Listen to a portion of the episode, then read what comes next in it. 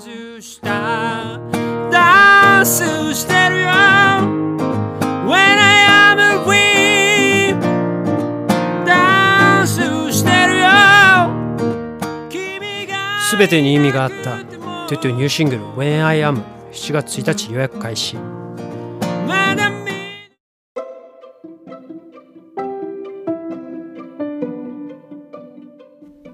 ミオのボイスダイアリー2023年7月の28日金曜日ミオのボイスダイアリーです。この番組は私ミオが日々起こったことをつらつらと喋っていく恋人気ポッドキャスト番組です。よろしくお願いいたします。暑いです。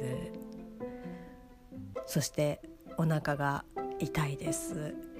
なんかねこう不定期にやってくるこの腹痛もうちゃんときっちりこうね本当にお食事中にお食事中に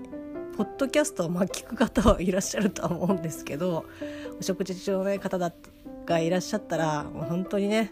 ごめんっていう気持ちではありますけどもうこうきちんとねあの川屋に行きっていう感じなのでまあまああの川屋さえあればなんとかなるっていう感じですけど何ですかねちょっとここ最近食生活を乱暴にしているつもりはなかったんですけどちょっとお腹痛いなっていうので今ちょっと落ち着いてますけど。はい、ということで7月の28日のですね振り返りをしてまいりたいと思います。リアルタイムの時間は正午を回りまして2時12分でございます。まもなく2時14分2分経てばね。はい、ということで今日も京都でですね暑いわけですよただあの又助君がこうベランダから庭先に向かってこう吉津じゃないですけど日陰になるようなこう垂れ幕みたいなやつ あの通気性のいいやつをこうかけてくれて一昨年とかもやってくれたんですけどこうかけてくれたのでちょっとね若干だけ、えっと、日陰ができやすくなったかなっていう感じです。はい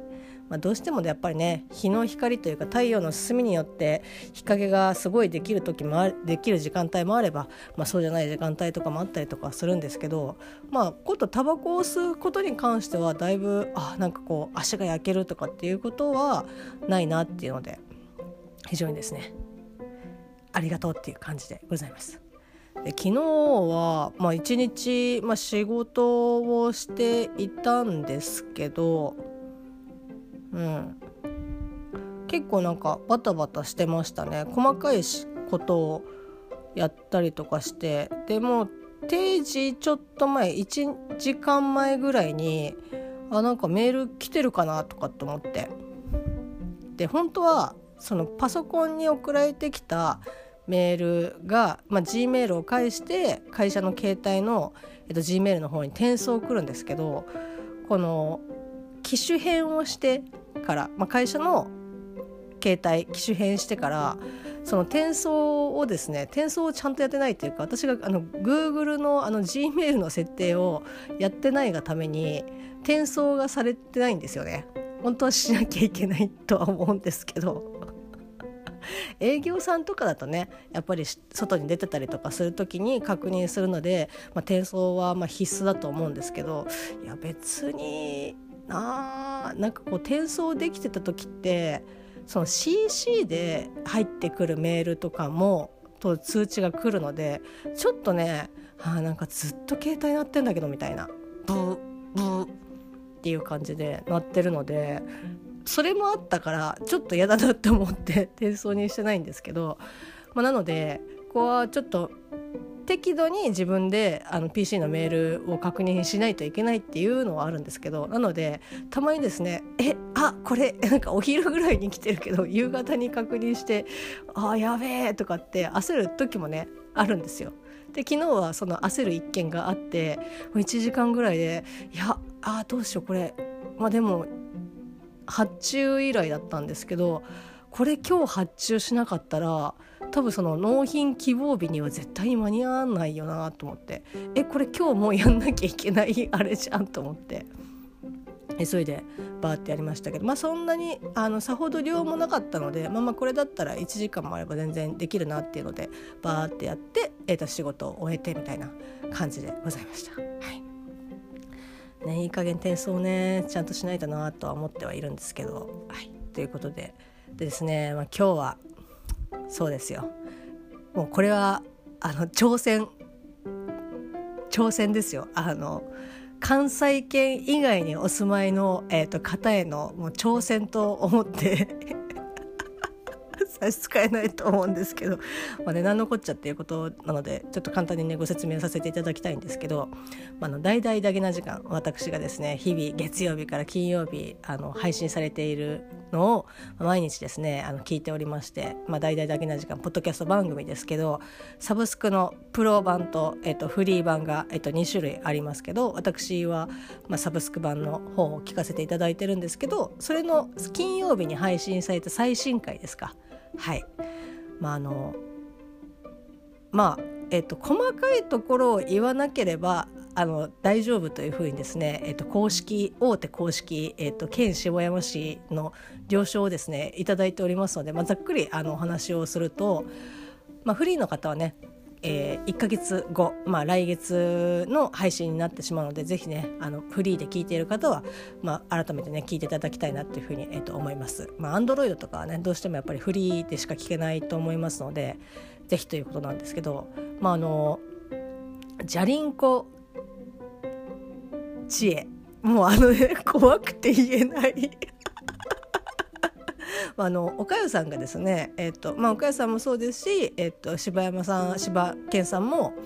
あのこのミオのボイスダイアリーを、まあ、こう聞いていただいてるみたいで私が、まあ、ちょっと前とかねこう UNEXT で、えっと、配信されております「じゃりんこ知恵の」えっと、アニメテレビ放送版のやつをこうちょこちょこ見てて、まあ、それこそですね、えっと、私の推しの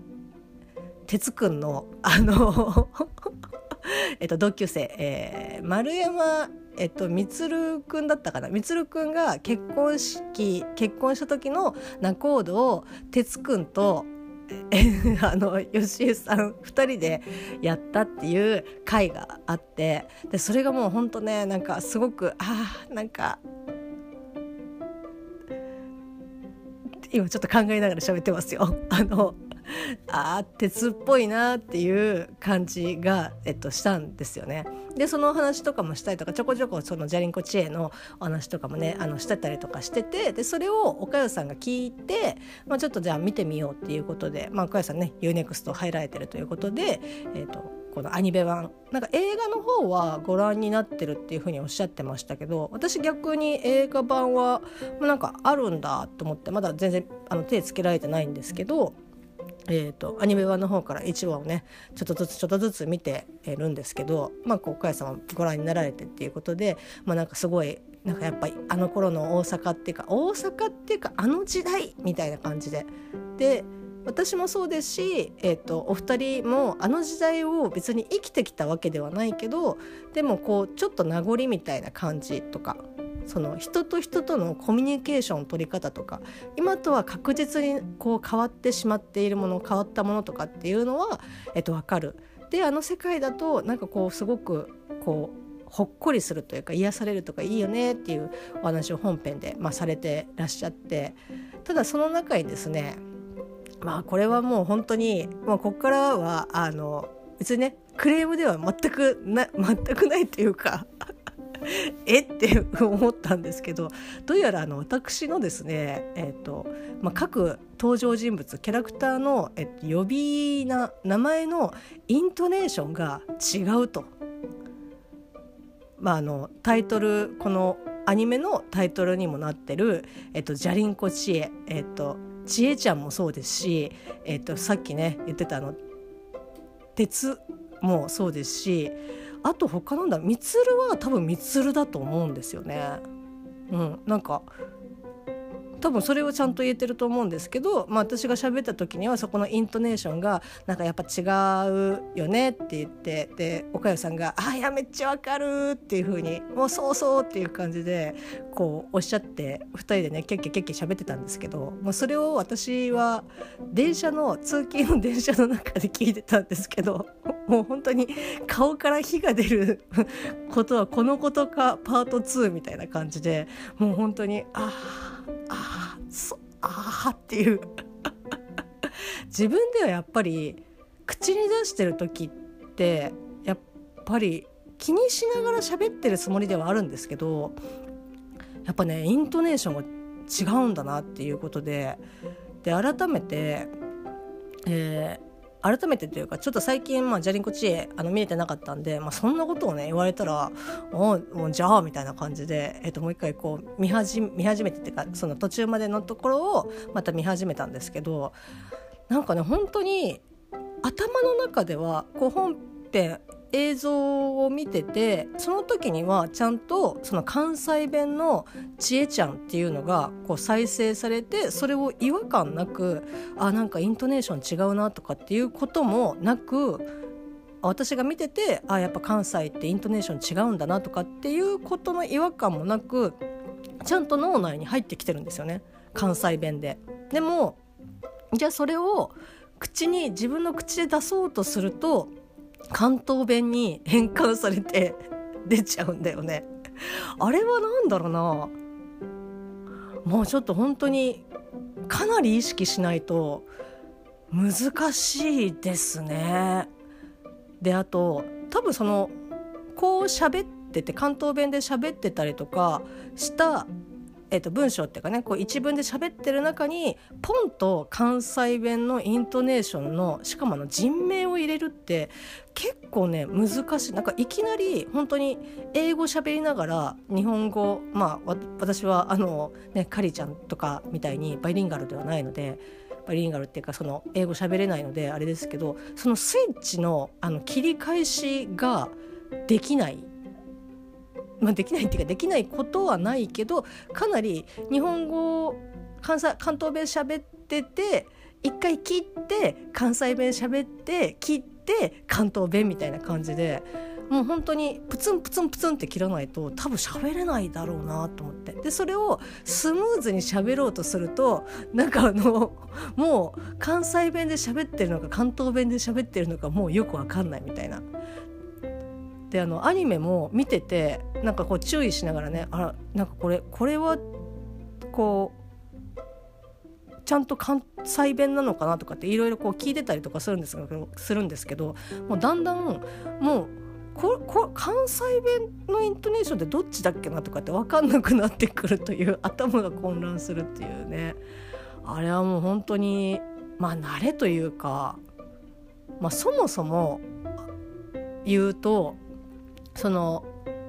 まあ、人名の、えーとまあ、ちえちゃんっていうこっちで言うと、まあ、ちえちゃんたくさんいますたくさんいますし、えーと、私のねあの小中のあの後輩とかにあの丸山千恵というものがあ子がねいましたけど、まあ、ちいちゃんちいちゃんって言ってましたしちえちゃんっていうふうに言ってましたから言ってたんですよね。ででも関西弁のちえちゃんはこっちで言う、えっと、知恵の輪とかあの知恵の実とか あのその知恵なんですよね。のイントネーションなんでもうその時点であの人名との結びつきがないからあのじゃあ関西弁でえっ、ー、ともし知恵ちゃんの名前を呼ぶとしたら一回頭の中で知恵の輪の、えーと、知恵にちゃんずちゃんをつけて、えっ、ー、とそれを見ながら読まないと多分、えっと、ちえちゃんっていうふうにはなかなかこう難しい。あのカタカナ表記で読むのが難しいですかね。なんかそんな感覚ですね。で、まあ、鉄に関してはもうなんだろう。こっちで言うとこっちで言うとっていうか関西でも多分そうだと思うんですけどあの本当にアイアン。あのアイアンマンのねアイアン鉄ですけどあの鉄のイントネーションと多分同じなんですよね関西のが。なのでもし私が、まあ、あの鉄の、えー、哲くん哲くんじゃない哲くんを、えー、と呼ぶとしたら、えっと、アイアン、えっと、かなへんにね、えっと、失うかなへんに失うだよね。うん、かなへんに失うに、えっと、くんをつけて「鉄くん」っていう風に言わないと 読まないと多分呼べない。なんかうまくね伝わってるかどうか分かんないですけどなんかそれぐらいもう無理やりこっちのその単語に変換して、まあ、音が関西弁と合ってるっていう風にもうなんかしないとちょっとねあの付け焼け場では難しいスキルだなって。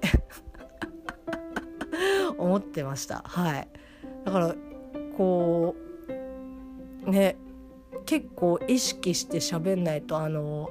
名前って本当難しいですね。なんか他のなんか喋りこうバーって喋ってる時のイントネーションってまああのねかぶれがっていうふうに、えっと、思われるかもしれないですけど、まあ、一応なんとなくそれっぽくは喋れるかなっていうそのなんか会話会話術っていうか会話のイントネーションっていうのは、まあ、やっぱりそのお笑い番組見たりとかラジオ聞いたりとかっていうのでなそれはあの身につ割とスッと入ってはくるんですけどこと人名に関してはね、まあ、なかなかそのじゃあお笑い番組見てて「ちえちゃん」っていう風に出てくるかっていうとまあほとんどね出てこないですけどじゃあなんでお前アニメ見てんのに言えないんだよっていう風に言われるとあー確かにっていう 感じなんですけどなかなかね難しいなっていう風にえっと思いました。でこんなことねなんでだろうなとかっていう風にこう思いながらもなんかまああの何ですかね。まあまあ柴犬さんまあ、話を振そういう話をあの宮さんってイントネーション違うよねっていう話を振ったのは、まあ、柴犬さんですけどそれに大きくうなずいている、えっと、おかよさんに対してですね、まあ、それを聞きながらえドラえもんのイントネーションゴリゴリ間違ってる人に言われたくないなっていう ちょっとねあの拳をギュッと握ってあなんか血がにじんでるかなっていう感覚でしたけど。冗談ですよ。岡谷さん大好きですよ。大好き大好き。うん大好きです。あんまり言い過ぎるとねあの嘘っぱちに聞こえてしまいますけど。なんかねちょっとなんかあドラえもんは言えないのになっていう風にちょっと心の中でねあの思いながら。はい。岡谷さんはいつもなんかドラドラえもんってちゃんと言える時もあればなんかドラえもんって 関西の方とかでもまあドラえもんっていう風に、えっと、言われる方とかもねいらっしゃいますけどでもそれねあの本編ドラえもんの、えっと、アニメーション映画でもちゃんとドラえもんって言っててそれを聞いてるんだからドラえもんってななぜ言えないみたいな。それと一緒なんですよ。そうそうなの。あとはあれですねスパイダーマンですね。これに関してはあまあもうイントネーションが違うとかっていうんじゃなくてもうこれはおかよ語かなっていう。だけな時間の、まあ、配信されているもので、まあ、フリーでも配信されているもので、まあ、こうスパイダーマンの、えーと、話されてる、えーと、回とかもあったりとかしますけどことおかよさんに関してはですねまあもうスパイダーマンが言えないという。スパイダーマンっていう。でこれを、まあ、又助君に、まあ、この話をえーと、今回のとは別でなんかこう話した時にそれはもうなんかあれだねあのスパイスパイダーじゃスパイダー雲男じゃなくてスパイとダーマンっていうので分けて言ってるんだねってっていうかダーマンって何みたいな。スパイをしてるダーマンみたいな。だからダーダーマンって何？っていう感じなんですけど、まあ、そういうふうに分けるとああ岡谷さんのスパイダーマンは、まあ、確かに合ってるなってだから雲は消えますけどねスパイダーではないのでそんな感じですかね。まあ全然あの楽しくですねあの聞かせていただきました。まあ、なかなかね難しいですね関西弁は。ででもやっぱそのみつるくんはみつるくんではないとなかったと思うんですよね。でやっぱ関西ってえっ、と下げる。あ上げるか。上げる。で関東は下げる。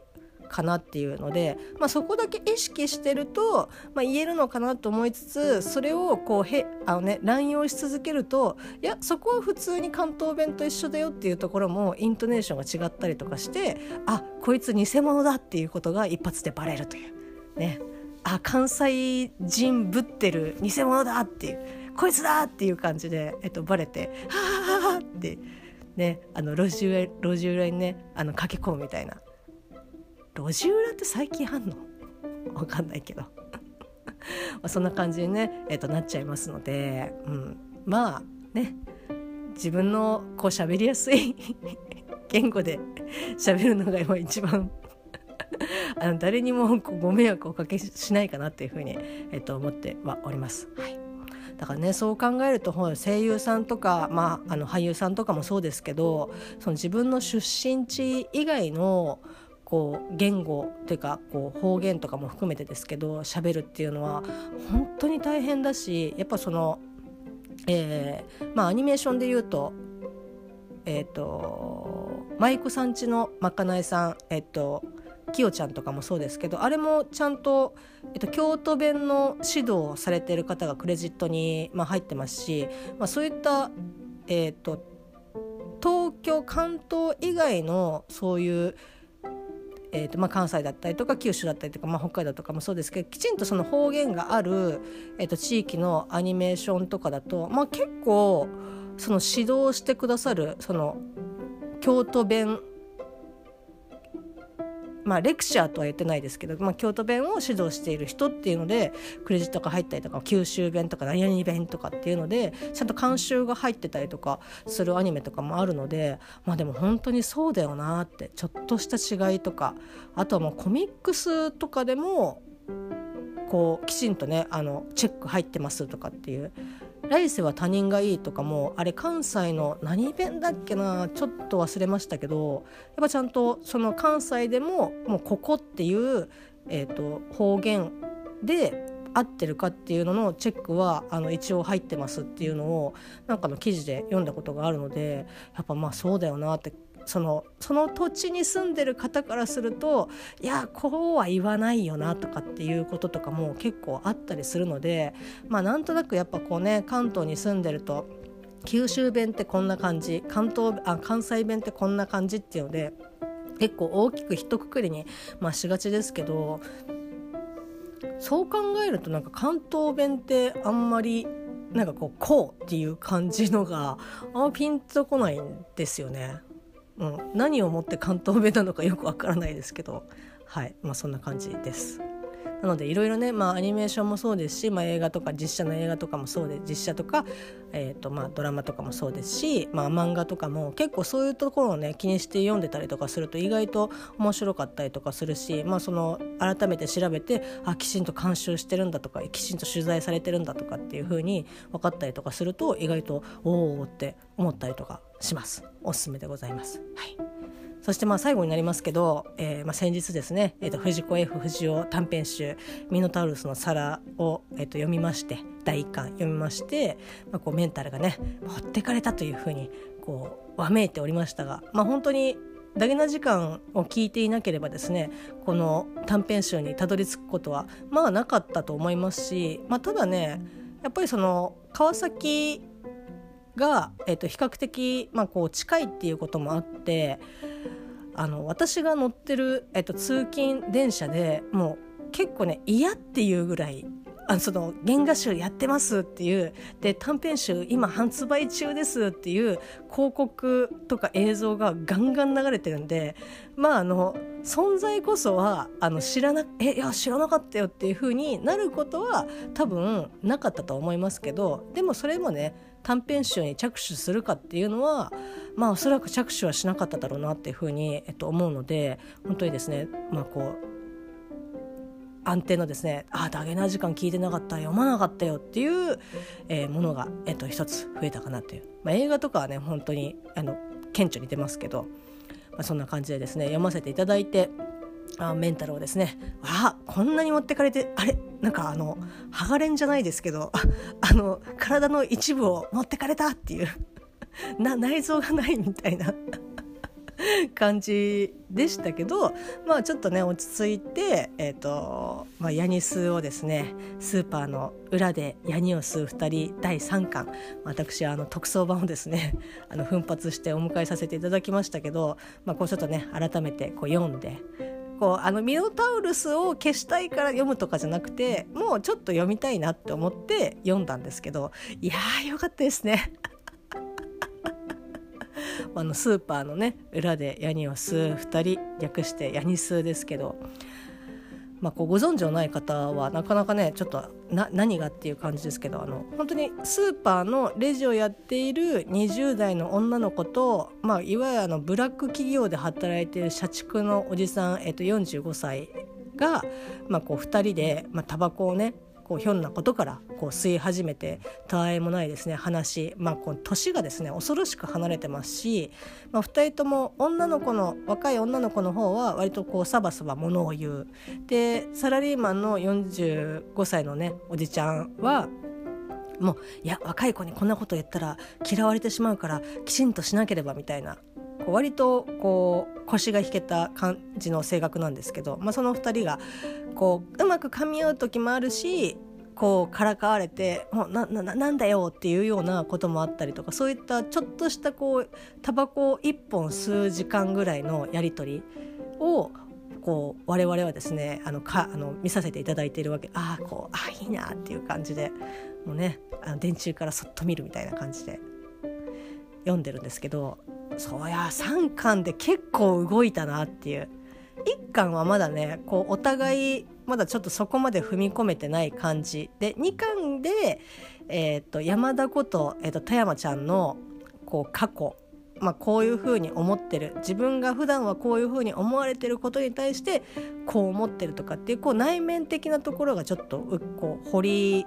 出されてきてでいよいよ3巻ですよ。3巻はですねこのサラリーマンの佐々木さんの今度はちょっと内面を少しだけこう掘ってってみたいな感じで。だから割と今まで表面的なところで付き合ってたのがこう内面的なものでこう語り合うみたいなのが割と3巻多かったかなっていうふうに思いますし、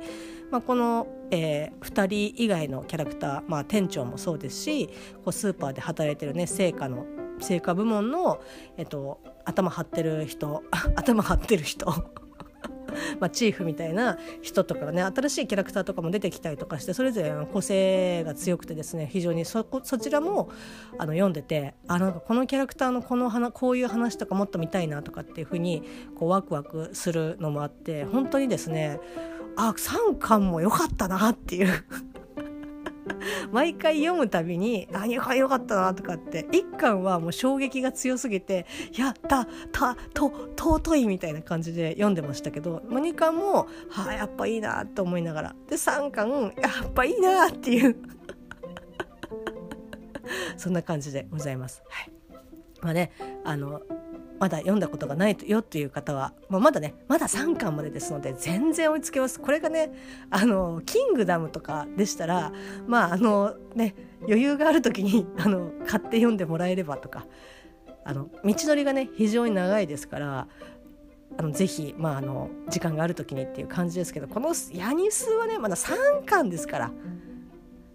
まあ、なんだったらあの私があの本当にいろんな方にねあの読んでいただきたいなっていう「来世は他人がいい」まあ、こちらもあのフラジャイルと同じアフタヌーンで連載されておりますけど、まあ、フラあのフラジャイルもねもちろん読んでいただきたいなっていうふうには思うんですけど「来世が他人がいい」はね本当に読んでほしいですしまだあの7巻までしか出てないのでもう全然追いつきますあもう大丈夫っていう感じで。そんな感じでございます。あとなんかヤニスのオンラインくじが今こう発売されていて今年の、えー、と7月の19日から、えー、と来月のまあ来月って言ってももうすぐですけど8月の16日まで販売しているということでいや T シャツのね A 賞が欲しいなってすごい思うんですけど、まあ、なかなかねっていうかこのオンラインくじってどうやってやるのっていう こうおばちゃんなので全然わかん本当にあのそういう一番くじみたいなものって、まあ、ほんとコンビニに行ってくじね、まあ、こう今だと結構ね高くなってきてますけど、まあ、その分ねクオリティも上がってるんでしょうけど、まあ、そこそこ、まあ、500円じゃちょっともう買えないかなっていう値段ですけど一番くじをですね。コンビニに行って引いて当たって私は1回だけ何の気なしに、えっとやった化け物語の一番くじであの月日ちゃんをねフィギュアをあの当てましたけどこれ本当に欲しい人いたらどうしようって思いながらあの 確かあのトラックルームスタジオの収録の後、まあこう大地先生となんか「ああじゃあお疲れ」みたいな感じで、えっと、寄ったファミマで「あやってる」って思って「ちょっと弾いてみるか」って思って弾いたらこう A 賞じゃなかったですけどこう B 賞とか割とその数が少ない賞をなんか一発で当てて「あじゃあこれ」っていうので、まあね、2階に置いてありますけどいやこれね本当欲しいって思ってる人たくさんいると思うけどいやごめんあごめんねっていう こんな気じゃなかったみたいなもっと気軽になんかあのいい賞とかねあハンカチだとかあのクリアファイルだとかキャッキャーっていう感じになるかなって思ったらえフィギュアですかっていう。あね、なそんな感じで結構その実物実際にやってるそのリアルリアルで取引をしている取引 あのお金を払ってねの一番くじしかやったことがないのでオンラインくじって当てたはいいけどまあその当てるっていうのもどんな感じなのか分かんないですけど物はどうするのっていうえ届く感じなのかな？だから当たったら住所とかそういうのを入れなえー、っていうか。まあ、でもちょっとねやってみたいなって 思っております。はい、まあ、そんな感じでですねまあ、あのイントネーションをねいじられたりとかして、まあ、あの頑張ります 頑張ります逆にいやでも逆に言ったらちょっと話戻っちゃいますけど関東弁のちえちゃんは言えてないですから。なかなかねあのいろいろあのお住まいの地域でいろんななんか名前一つとってもこうイントネーションが違ったりとか新しい発見があったりとかしますのでぜひ皆さんあの UNEXT で絶賛配信されております「じゃりんこ知恵」ぜひあのご覧くださいということあの第1シーズンあの60話ぐらいあるので結構ねそこそこ時間はかかりますけどおすすめでございます。そんな感じの 7月の28日木曜日でした。はい、えー、まあ連日暑いのでぜひ皆さんあの熱中症気をつけてご自愛いただければと思います。それでは良い一日をお過ごしください。またね。